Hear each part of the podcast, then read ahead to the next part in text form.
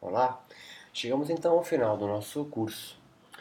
Aqui entro com as conclusões e na próxima e última aula eu arremato com considerações finais, uma espécie de um, de um epílogo sobre as repercussões dos dados aqui coletados. O yoga então é um fenômeno espiritual, desde a sua definição como darshana na tradição do hinduísmo indiano. Espiritual aqui empregado como algo que dá sentido transcendente à vida, né? com base no sobrenatural, com base no transfisiológico, não apenas é, neste é, mundo empírico no qual nós vivemos. Então, o yoga é um fenômeno espiritual é, desde é, como quando foi definido como um darshana na tradição do hinduísmo indiano. Atualmente, o enlace desta espiritualidade aos conceitos da fisiologia biomédica moderna ocidental vem possibilitando assim a diversos autores contemporâneos, cientistas, o perceberem o yoga como um novo fenômeno religioso, já autônomo e desvinculado ou se desvinculando do hinduísmo. Né? Elizabeth de Michele, Suzanne Newcomb, Andrea Jain são marcos teóricos que já definem o yoga como um novo fenômeno religioso. Devido a isso, a proposta soteriológica do yoga, né, aquela proposta então de salvação, a proposta do yoga para o fim do sofrimento humano, possui estreitos laços com suas aplicações terapêuticas. Ao mesmo tempo que a ciência também tem se utilizado das suas práticas como terapia de baixo custo em muitos indivíduos, sobretudo no Brasil. Então há uma ponte entre ciência e religião estabelecendo-se entre setores de saúde brasileiros e o yoga. Muitos médicos, fisioterapeutas, psicólogos, enfermeiros, profissionais de educação física e outros, têm outros agentes de saúde, né? têm se utilizado das práticas corporais do yoga em sua prática profissional.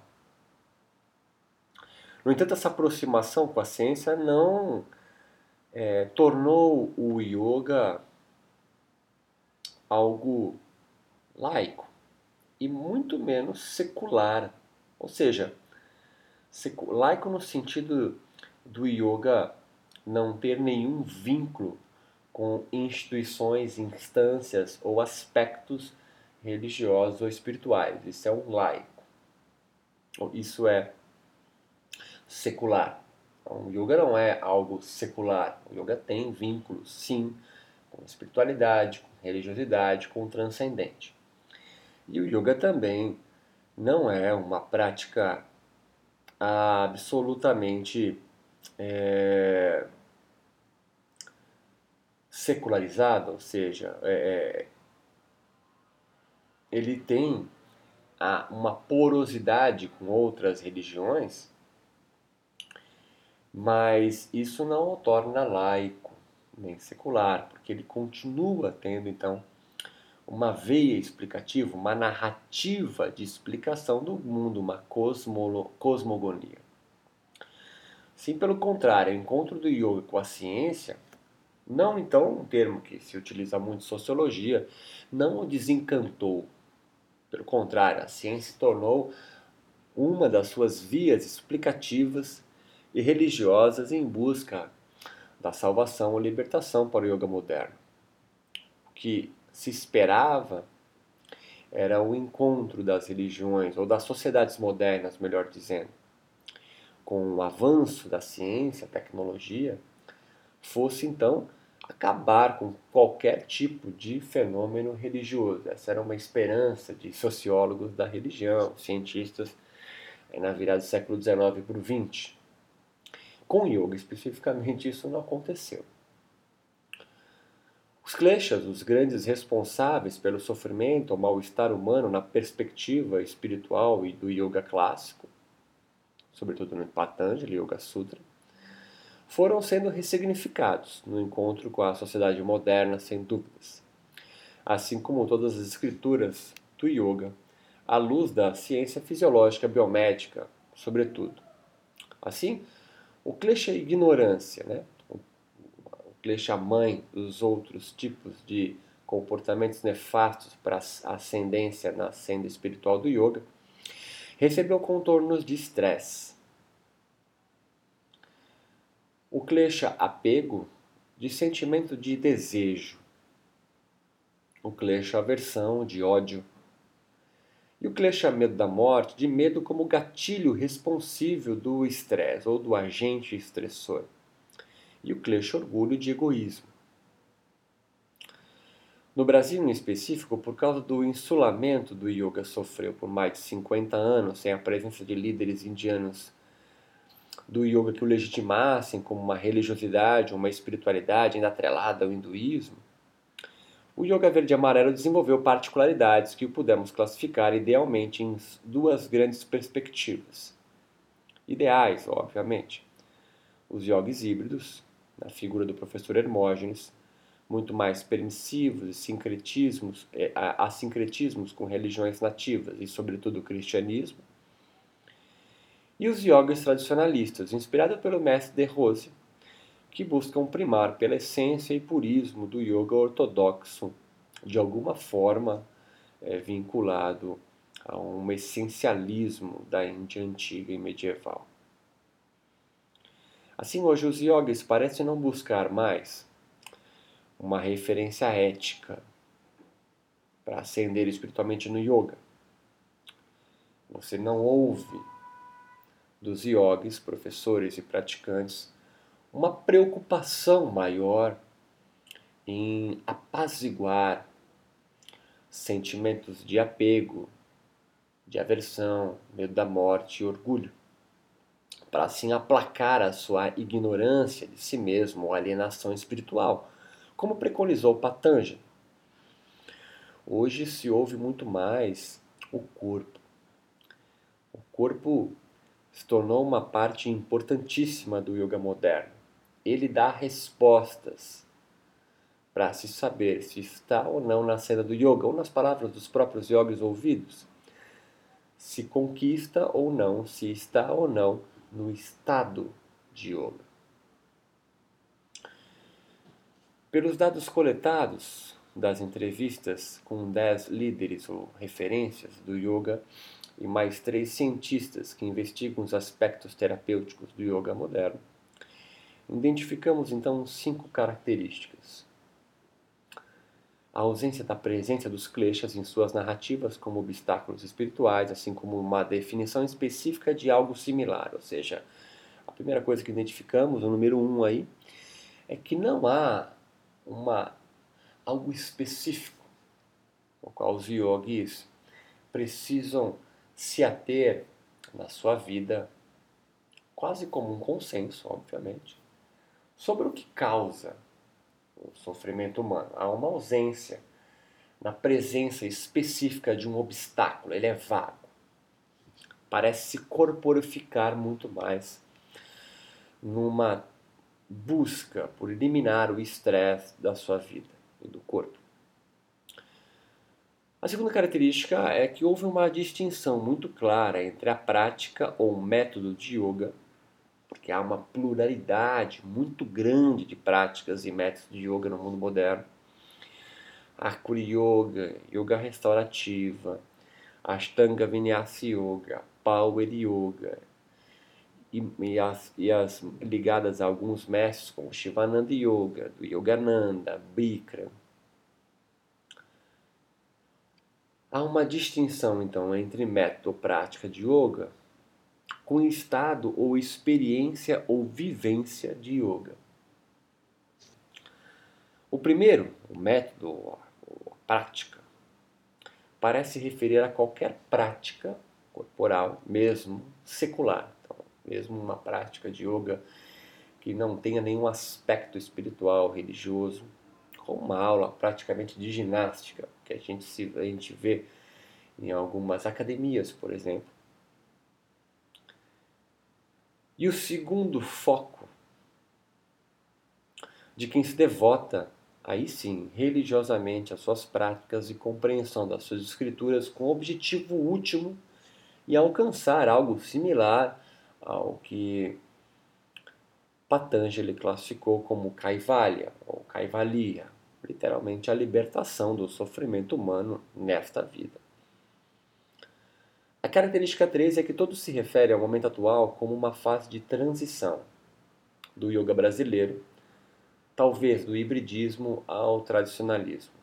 A voz dos tradicionalistas tem se levantado mais alto, não necessariamente em maior volume, mesmo porque os tradicionalistas sempre serão mais sectários, menores em volume, porque eles precisam ser iniciados. Os híbridos não. Os híbridos são mais porosos, são mais pluralistas. Eles permitem um trânsito maior e são estes os que mais, é, entre aspas, se rebelam quando o yoga é, há uma tentativa do yoga ser classificado como uma religião, porque eles são híbridos, eles querem beber em todas. Os tradicionalistas já têm uma certa relutância com essa porosidade que os híbridos construíram. Mas, no item 3 deixa claro que o yoga parece estar numa fase de transição. Duas crenças, no entanto, formam a característica número 4, que são as crenças herdadas dos seus períodos históricos anteriores e que são muito caros, ou seja, são muito importantes, são cruciais para que a espinha dorsal do yoga mantenha-se e nós consigamos classificar uma prática, um estado de yoga ou não. Hoje eu classificaria já em três características ou três crenças. A primeira, muito importante e muito básica, é, e que não é exclusividade do yoga, Seishonoye, por exemplo, também acreditam nisso. É que a nossa alma, ela é imaculada. Nós então temos uma verdade que é uma verdade que você já nasce com ela a priori. Você não precisa construir nada. Você já é perfeito. Você já é são doenças, essa agitação da mente não afetam a sua alma. Você, portanto, é, ao contrário dos cristãos, algo puro e vai se manter assim na sua alma até o final da sua vida e na transmigração, no qual os yogis também acreditam. A primeira crença, portanto, é na alma imaculada. A segunda consequência, obviamente, é da a crença na reencarnação. No Brasil, especificamente, ao contrário dos indianos, ela é positiva. Encarnação sempre vai fazer você fazer um resgate de alguma coisa no qual você não conseguiu é, conquistar nesta vida. A terceira crença é na ordem cósmica que rege o mundo e o corpo. Há, portanto, uma crença de que você deve buscar uma posição específica no universo para atuar, desde a profissão até da escolha do local onde você vive. O sofrimento, a agitação mental está diretamente ligada ao não conhecimento da posição que você deve ocupar nesse momento portanto está fora da ordem cósmica. E a última crença é a crença. Desculpe, é a crença nas energias transfisiológicas. O yoga acredita. Ai, desculpa. O yoga acredita então que há energias transfisiológicas, ou seja, energias que não são empíricas, que não são observáveis, que circulam no universo e também no seu corpo a não presença, a não, a não consciência da posição específica cosmicamente na sociedade onde você vive faz com que se reflita as energias transfisiológicas que estão desequilibradas no seu corpo. Em resumo, essas quatro crenças que caracterizam o item 4 é, deixam evidente que há uma busca por um equilíbrio, tanto no seu posicionamento na ordem cósmica, quanto na volta da sua consciência atrelada ao seu corpo e alma imaculados. Há, portanto, algo que é perene em você, no qual você vai lutar a sua vida inteira por meio das práticas dos estados de yoga para voltar para esse estado perene de equilíbrio eterno no qual você já é.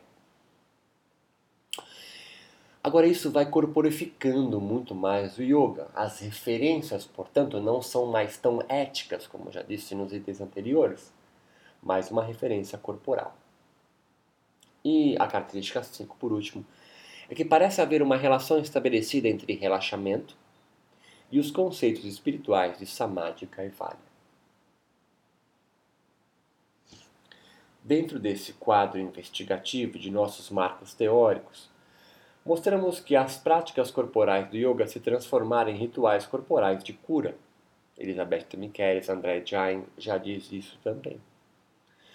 A partir da descrição do processo ritual de Vitotani desenvolvido por T. Michelis, Lieberman, Sarbacher e Andrea Jain, o conceito de samadhi no yoga, o estado de yoga, portanto, né, nos permite estabelecer correlação com o espaço liminar ou liminaridade desenvolvido por Tanner, elevando o caráter, o valor espiritual do relaxamento como terceira fase das práticas rituais corporais de yoga e responsável pelo ritual de passagem do estresse cotidiano do ambiente das grandes cidades ocidentais incorporado ao conhecimento, a gnosis, advindo da liminaridade samadhi.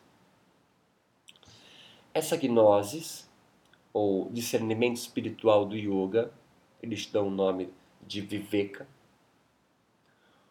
ficou estabelecido que impossa, produz a alteridade, um empoderamento ao praticante de yoga de certa alteridade espiritual, que esta então remove-o da alienação ou ignorância espiritual e põe o seu praticante em um processo de crescimento pessoal, que segundo Hanegraaff, esse termo, o crescimento pessoal, pode muito bem ser considerado similar ao conceito de salvação ou libertação religiosa. Portanto, Kaivalya. Os kleshas estresse e emoções equivalentes a eles, como nós colocamos, na relação com a resposta do estresse, como indicamos, seriam então os empecilhos para que o relaxamento espiritual propiciasse a vivência do samadhi. Em palavras mais simples, se os kleshas foram corporificados em estresse, porque o valor ético comportamental dos kleshas vem perdendo seu valor A resposta das práticas de yoga, portanto, devem conduzir o yogi, o yogi a um estado onde o estresse não se manifesta momentaneamente, para que assim então, já que o estresse é sinônimo de klesha e é o que obscurece a minha, meu discernimento espiritual sobre a minha alma imaculada, o relaxamento ganha um caráter espiritual, que é o relaxamento dentro da narrativa, dessa nova construção é, é, religiosa moderna. O relaxamento como oposto do estresse, o relaxamento como estado onde o estresse não se manifesta, o relaxamento espiritual, como então o estresse mal não mais se manifeste no corpo, ganha um caráter muito importante para o desenvolvimento de um conhecimento advindo do estado de yoga, do samadhi. O samadhi aqui não ganha grandes características importantes nesse sentido, mas ele está vivo. Ele ainda é uma referência ao estado de yoga. Mas ele é transitório, ele não é permanente. Os conceitos de klesha metaforizados em estresse, como apresentado por Bhavanani e Rao no segundo capítulo, ou emoções em Balsef, assim como a sua ausência no microuniverso do yoga brasileiro investigado, necessitam de pesquisas com maior abrangência, mas ainda assim podem revelar uma nova concepção das causas do mal no yoga moderno. Nossa investigação nos permite supor que estes fatos podem revelar uma nova concepção para os kleshas. Dessa forma, alertar o yoga como um novo movimento religioso em processo, que está produzindo novos bens de salvação. No Brasil, particularmente, os kleshas parecem estar relacionados com a carência do yogi brasileiro em conseguir firmar a sua alteridade na sociedade, sobretudo nas narrativas de que eles, os yogis descrevem viver em máscaras e papéis sociais que precisam desempenhar. Assim, isso pode corroborar com a análise do Christian Dunker sobre a sociedade brasileira que foge de seu sofrimento com a fantasia da vida em forma da lógica de condomínio. Aquela que imaginamos poder nos isolar do mundo estressante que nos aflige por meio dos excessivos ruídos, violência, trânsito, etc., atrás dos muros, catracas e grades dos condomínios em que vivemos. Associe essa configuração com os papéis que precisamos sustentar dentro desta lógica que Duncan escreveu como alienante do indivíduo. Pareceu-me bastante similar com a proposta do yoga brasileiro em criar rituais corporais de relaxamento espiritual como via de libertação desta lógica dos muros do condomínio. É claro que você precisa entender, quando eu coloco lógica do condomínio, se você vem acompanhando a aula até aqui, vai parecer até é, irritante a minha colocação, mas é óbvio que a lógica do condomínio escrita por Christian Dunker é uma metáfora da vida moderna. Não necessariamente os yogis vivem em condomínios, mas é a ideia no qual a sociedade pós-moderna, talvez, não sei se podemos falar isso é, pro, pro Brasil ou, ou modernidade tardia, enfim. Mas a sociedade atual no Brasil, ela vive, é, e sobretudo nos grandes centros urbanos, onde o yoga sobrevive, é, com medo. Medo da violência, medo do, do ruído, medo da falta da natureza. Isso é o universo no qual o yoga descreve a sua vida também. Então parece bastante similar essa perspectiva é, da lógica do condomínio descrito por Dunker com a proposta do yoga brasileiro em criar rituais corporais de relaxamento, agora já com um, uma característica de espiritual relaxamento, é, como via de salvação. Os obstáculos espirituais ao yoga brasileiro parecem ser o mais parece ser mais concreto do que o estresse e emoções específicas. O yoga brasileiro parece ainda não conseguir nomear a causa do seu sofrimento, da sua angústia. Talvez tenha muitas causas, ou vise de forma mais urgente certa alteridade espiritual, como mostramos. Ou seja, a, quando perguntado aos yogis, né, e na minha vivência como insider dentro do mundo do yoga, ministrando aula dentro de cursos de formação de yoga, participando de retiros e conversando, obviamente, com esse micro-universo do yoga brasileiro, as causas do que causa o sofrimento yógico não é bem definido. Óbvio, talvez seja porque ele esteja em formação, apesar de ter mais de 5 mil anos. O yoga atual, ele vem construindo novos bens é, religiosos e espirituais, ou seja, a elevação da característica do relaxamento como espiritual, a transformação em processo dos kleshas de algo ético, de conduta da vida, para algo mais corporificado, ganhando contornos de estresse. E os rituais do yoga, muito mais ligados a uma vivência particular, individualizada, não individual, não egóica, mas individualizada, né? Ou seja, cada um possui a sua experiência do estado e assim faz sua construção do que seja o yoga.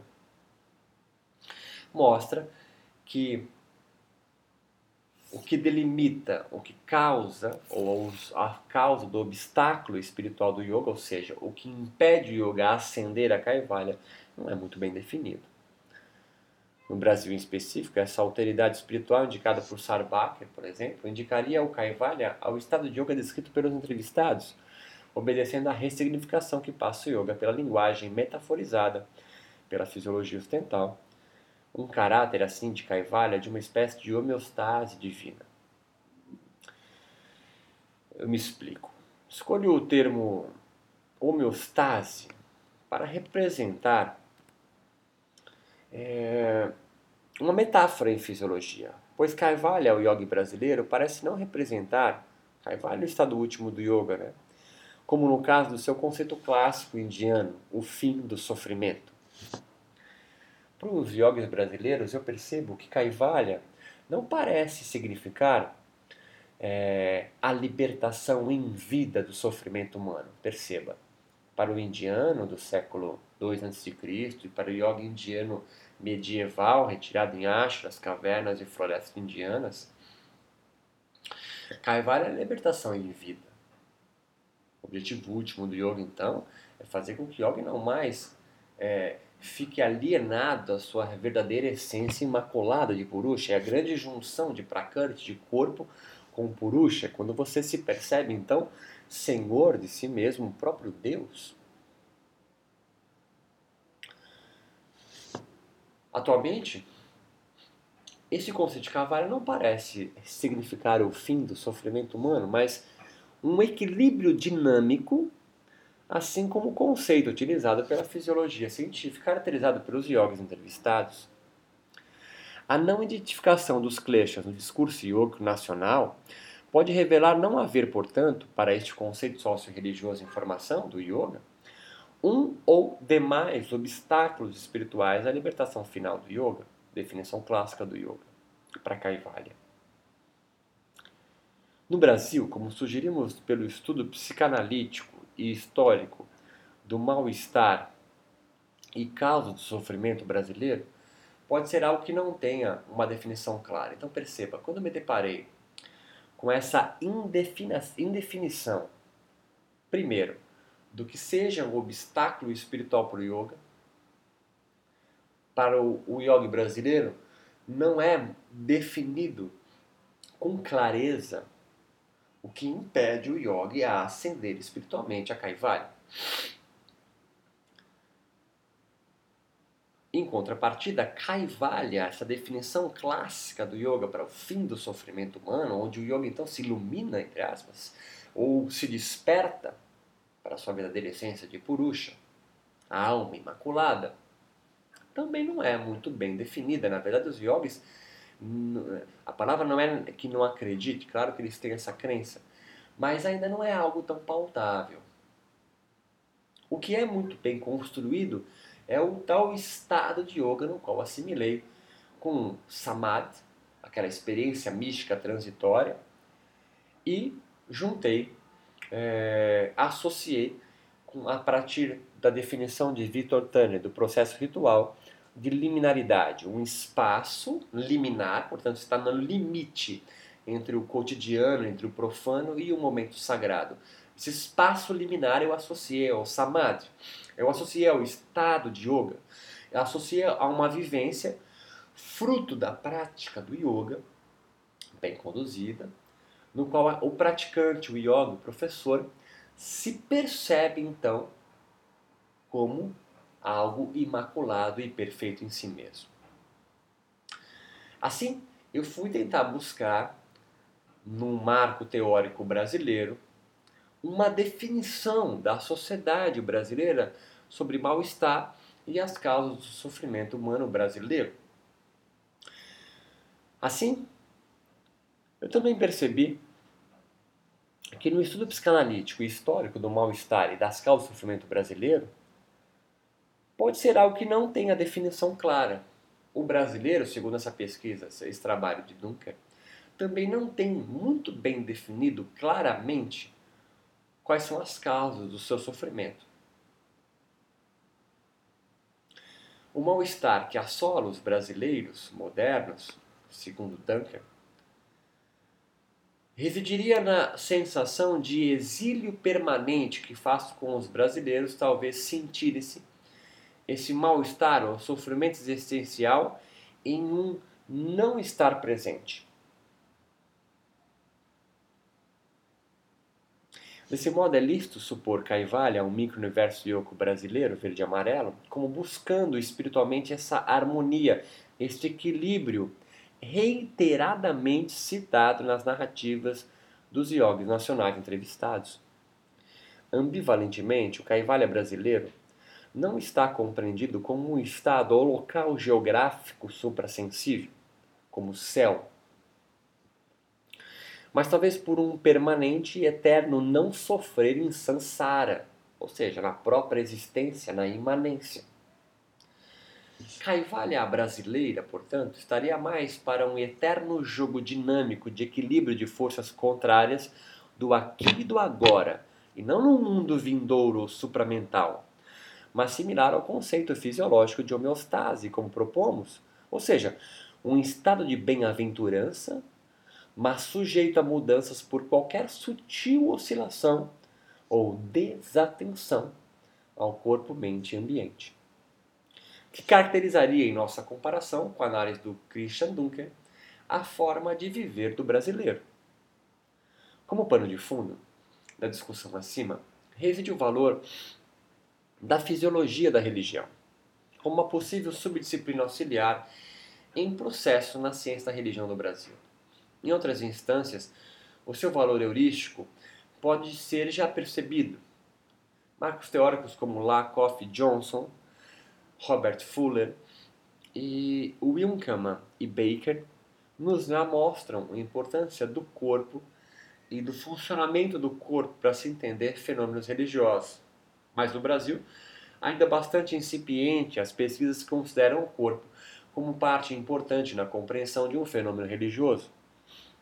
Outro ponto que levantamos está na ciência funcionando como legitimadora de discursos religiosos, ao invés de responsável pela secularização de narrativas religiosas, ou seja, do seu desencantamento. Com yoga, percebeu-se aqui que ela, a ciência, é uma das mais importantes responsáveis por fomentar o surgir de seus novos bens de salvação, Klesha, Samadhi Kaivalya. Esses bens de salvação, Klesha, Samadhi Kaivalya, foram então transformados ou reformados em estresse, relaxamento e homeostase. Ou seja, ao invés de se perceber numa conduta ética como obstáculo espiritual de apego, aversão, medo da morte, orgulho, que causa ignorância e agitação da mente, os yogis brasileiros, ao invés dos kleshas, observam a manifestação do estresse no corpo. O estresse, então, ganhou um caráter de mal a ser combatido. E o samadhi, aquela experiência mística, religiosa, transitória, aonde então o yogi vai vivenciar ah, o estado no qual realmente ele é, de purusha, de imaculado, de um estado perene, onde não há oscilação da sua consciência pelo mundo fenomênico.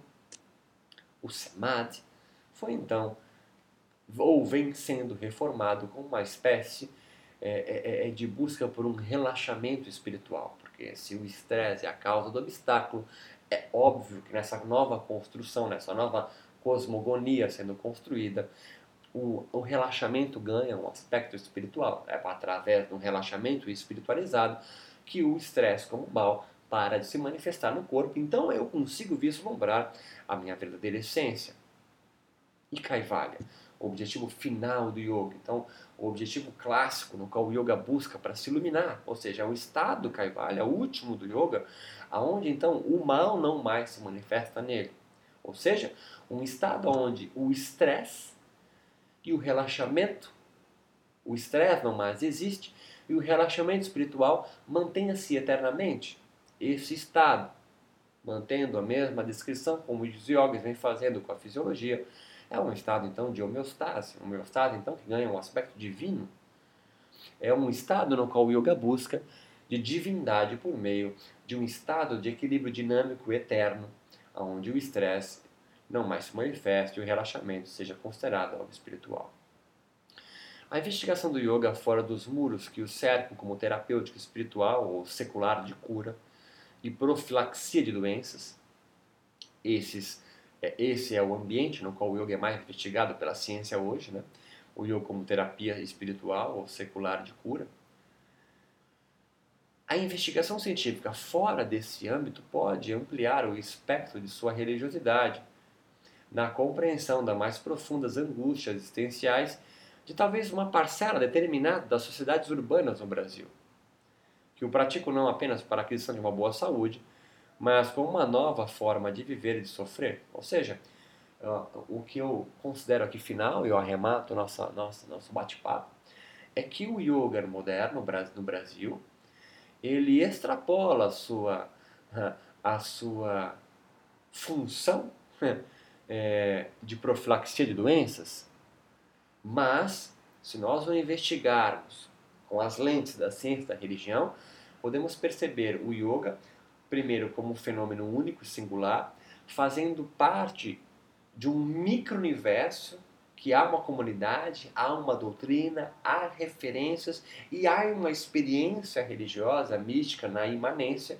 em busca da salvação. Portanto, é possível investigar o yoga no Brasil, compreendendo ele uma construção religiosa em andamento que visa a construir uma nova forma de viver e sofrer para uma parcela da população brasileira.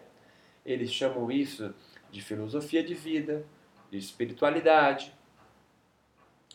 Mas é, portanto, uma nova religiosidade, uma nova religião em formação no país, dando então suporte e resposta a angústias e construindo uma nova forma de compreender, uma nova narrativa que busca dar respostas a uma parcela ainda pequena, a um micro-universo religioso pequeno no Brasil, mas que já se pauta, mas que pauta a sua vida é, como sentido nos ditames do yoga em formação. Última aula, eu faço as minhas considerações finais, quase como epílogo da minha, da minha vivência já é, conversando e colocando essa esse, esse doutorado inteiro em discussões em congresso, colocando agora já algumas considerações finais, a gente arremata na nossa última aula, que será a próxima.